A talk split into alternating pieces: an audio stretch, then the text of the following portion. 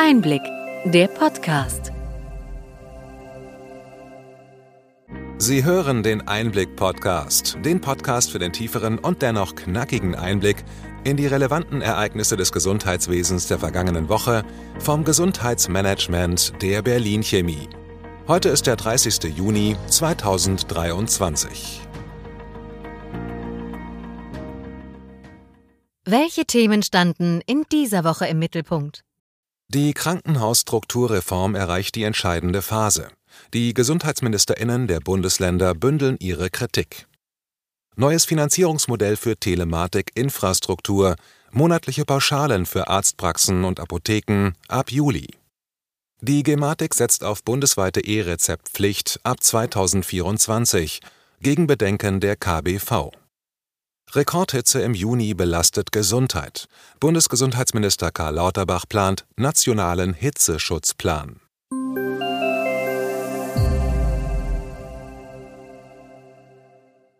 Womit fangen wir heute an? Vor dem Bund-Länder-Treffen zur Krankenhausstrukturreform bündelten die Gesundheitsministerinnen der 16 Bundesländer ihre Positionen gegen Bundesgesundheitsminister Karl Lauterbachs Vorschlag zur Einteilung der Kliniken in drei Qualitätslevel. Sie befürchten, dass eine solche Klassifizierung Patientinnen abschreckt und wirtschaftliche Schäden für niedrig eingestufte Krankenhäuser mit sich bringt. Zudem lehnten sie Lauterbachs Drohung ab, die Levelzuteilung selbst vorzunehmen und zu veröffentlichen. Lauterbach zielt mit seiner Reform auf eine qualitative Verbesserung der medizinischen Versorgung ab und plant die Einführung einer Grundfinanzierung in Form von Vorhaltepauschalen für die Krankenhäuser. Das Ringen um einen gemeinsamen Gesetzesentwurf zur Krankenhausstrukturreform kommt in die entscheidende Phase. In der Debatte zur Zukunft der deutschen Krankenhauslandschaft besteht Konsens darüber, dass der Fokus auf Qualität und Transparenz liegen muss, nicht auf erhöhter Finanzierung. Drei Mitglieder der Regierungskommission für die Krankenhausreform haben sich erneut für grundlegende Veränderungen der aktuell bestehenden Klinikstrukturen ausgesprochen. Sie schlagen vor, die Anzahl mittelgroßer Krankenhäuser (Level 2) von 261 auf etwa 350 zu erhöhen und Qualitätstransparenz einzuführen. Die Regierungskommission hat zudem eine Potenzialanalyse erstellt, die darlegt, wie Qualitätsanforderungen die Behandlungsergebnisse beeinflussen. Diese Analyse zeigt, dass eine Spezialisierung in den Krankenhäusern dem Patienten zugutekommt und die Erreichbarkeit sich nicht verschlechtert. Professor Christian Karagianidis, Mitglied der Kommission, sprach den Mangel an qualifiziertem Personal in Krankenhäusern an. Er sieht Fusionen als Schlüssel für den notwendigen Wandel. Karagianidis warnte, dass ohne eine Transformation nicht mehr ausreichend Fachkräfte zur Verfügung stehen würden.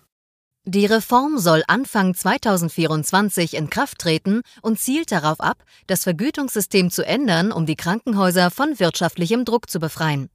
Lauterbach betonte mehrfach, dass ohne die Reform im nächsten Jahr ein Krankenhaussterben beginnen würde.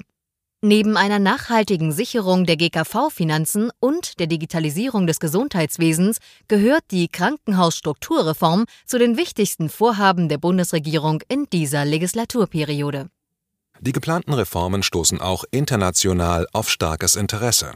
Es wird erwartet, dass sie einen signifikanten Wandel im deutschen Gesundheitssystem einleiten werden.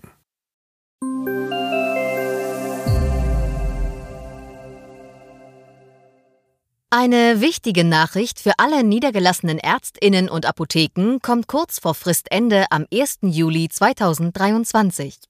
Das Bundesgesundheitsministerium hat eine monatliche Telematik-Infrastrukturpauschale für Arztpraxen und Apotheken festgelegt. Die Höhe dieser Pauschale variiert je nach Praxisgröße und dem Zeitpunkt der Ausstattung mit den für die TI erforderlichen Komponenten. Eine Beispielrechnung des Ministeriums zeigt, dass eine Arztpraxis mit zwei Ärztinnen, deren TI-Erstausstattung vor 2021 erfolgte und die den TI-Konnektor noch nicht getauscht hat, eine monatliche Zahlung von rund 238 Euro erhalten würde. Das bisherige Finanzierungsmodell für den Anschluss und Betrieb der Telematikinfrastruktur hat laut Ministerium nicht funktioniert. Mit der Einführung der TI-Pauschale wird ein Anreiz geschaffen, die für den Anschluss und Betrieb notwendigen Produkte bei einem Anbieter ihrer Wahl zu den besten Konditionen zu erwerben. Dies könnte laut Ministerium zu Effizienzgewinnen und Produktoptimierungen führen und Leasing oder as-a-Service-Geschäftsmodelle begünstigen, dabei besitzen die Nutzerinnen das Produkt nicht, sondern bezahlen eine Gebühr für den Einsatz. Kritik kommt von der KBV. Vorständin Dr. Sibylle Steiner befürchtet, dass über die TI-Pauschale Sanktionen durch die Hintertür eingeführt würden. Die Pauschalen würden überproportional gekürzt, wenn einzelne Anwendungen in einer Praxis nicht genutzt werden.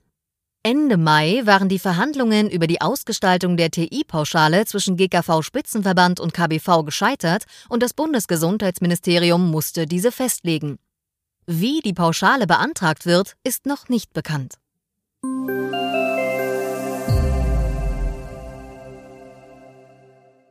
Die Gematik beschloss am 22. Juni, entgegen dem Willen der Kassenärztlichen Bundesvereinigung KBV, das elektronische Rezept ab dem 1. Januar 2024 bundesweit verpflichtend einzuführen. Das E-Rezept kann ab 1. Juli direkt mit der elektronischen Gesundheitskarte EGK in der Apotheke eingelöst werden. Die KBV äußerte Bedenken, da das Testen des neuen Systems bisher nicht möglich war. Die KBV befürchtet, dass mangelnde technische Voraussetzungen bei Apotheken, Arztpraxen und Patientinnen sowie ein erwarteter Ansturm von bis zu anderthalb Millionen E-Rezepten pro Tag das System überfordern könnten. Befürchtet wird ein Mehraufwand für Ärztinnen und Praxen, sollte ein E-Rezept in der Apotheke nicht eingelöst werden können und Patientinnen deshalb ein Papierrezept benötigen. Mit dem neuen einfachen Einlöseweg wurde ein Vorschlag der KBV umgesetzt. PatientInnen, die bisher keine E-Rezept-App nutzen konnten, haben nun eine einfache elektronische Alternative. Sie finden den Link zur Informationsseite der Gematik in den Show Notes.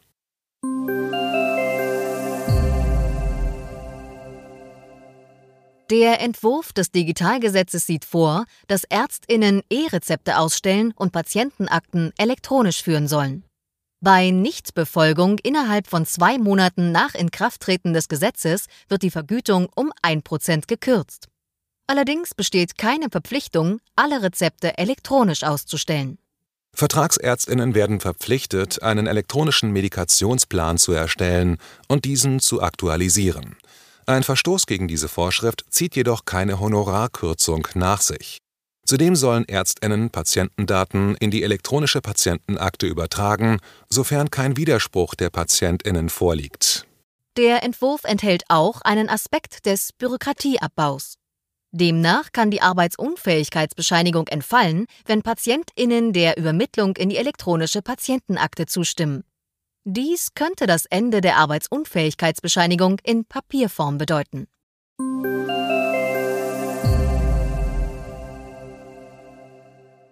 Beim Hauptstadtkongress in Berlin wurde ein neuer Nachhaltigkeitsindex präsentiert.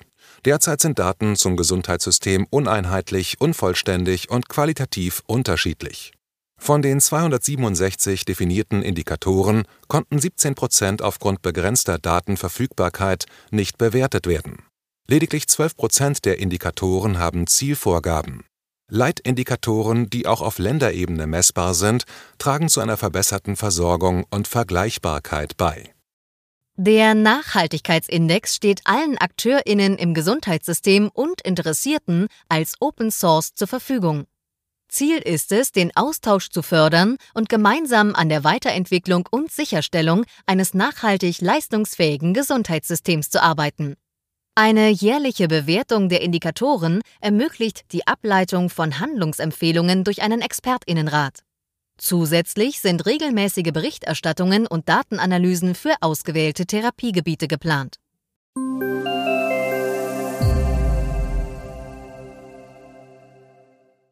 Der Juni dieses Jahres ist laut Temperaturmonitor des Tagesspiegel um 2,9 Grad Celsius wärmer als im langjährigen Vergleich seit 1881.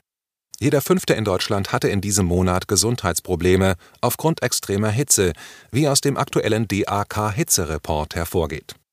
Besonders betroffen waren Personen über 60 Jahre, bei denen ein Viertel Beschwerden hatte Bundesgesundheitsminister Karl Lauterbach plant deshalb einen nationalen Hitzeschutzplan, um ältere und kranke Menschen besser zu schützen. Der Plan sieht vor, Pflegeheime, Kommunen und Krankenhäuser mit konkreten Konzepten auszustatten, um auf Hitzewellen reagieren zu können. Lauterbach möchte das Hitzewarnsystem des deutschen Wetterdienstes nutzen und eine Arbeitsgruppe mit verschiedenen Ministerien gründen. Laut einer Forsa-Umfrage machen sich zwei Drittel der Bevölkerung große Sorgen wegen Hitzewellen und fordern mehr Schutzmaßnahmen seitens der Politik und Verwaltung.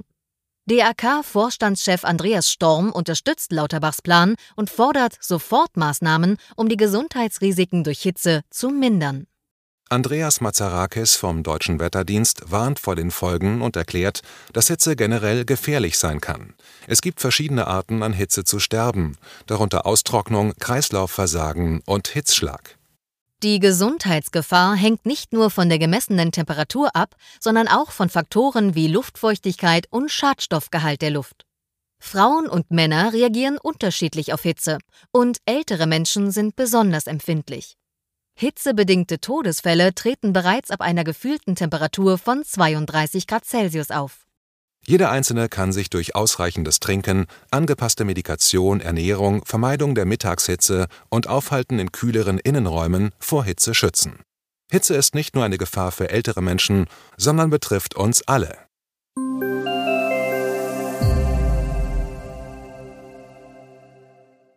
Soweit unser Rückblick.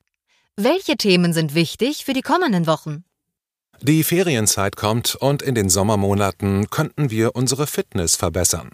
Das Fitnessbarometer 2023 zeigt, dass der Fitnessgesamtwert bei Kindern in Baden-Württemberg im Vergleich zu den Jahren vor der Pandemie gesunken ist. Um diesen Trend umzukehren, sind ein bewegungsförderndes Umfeld, aktive Familien und kommunale Maßnahmen erforderlich. Die Politik geht in die Sommerpause, aber im Gesundheitswesen soll in dieser Zeit viel an den geplanten Reformen und Gesetzen gearbeitet werden. Die Liste der Vorhaben ist lang und wir werden diese begleiten. Eine gute Ergänzung zu unserem Einblick-Podcast ist der Podcast Healthcare Tax and Law. Steuerberaterin Janine Peine und Anwältin Katrin C. Bayer von ETL Advision geben einen Überblick zu Steuern und Recht im Gesundheitswesen. Kurz und knapp, immer montags. In der kommenden Woche geht es unter anderem um das Nachweisverfahren für berücksichtigungsfähige Kinder zur Beitragssatzminderung in der Pflegeversicherung. Sie finden den Link zu diesem wöchentlichen Podcast in den Show Notes. Hat Ihnen die breite und bunte Palette an Nachrichten und Informationen gefallen? Gerne können Sie unseren Podcast weiterempfehlen. Schreiben Sie uns Ihre Anregungen und Fragen bitte an gesundheitsmanagement at berlin-chemie.de. Sie finden unsere Kontaktdaten auch in den Show Notes. Wir wünschen Ihnen alles Gute für den Sommer. Nutzen Sie die Zeit zur Regeneration, laden Sie Ihre Batterien auf und schützen Sie sich vor Hitze. Wir freuen uns, wenn Sie in den kommenden zwei Wochen bei weiteren Folgen von Einblick nachgefragt vom Gesundheitsmanagement der Berlin Chemie dabei sind. In gewohnter Form hören wir uns am 21. Juli wieder.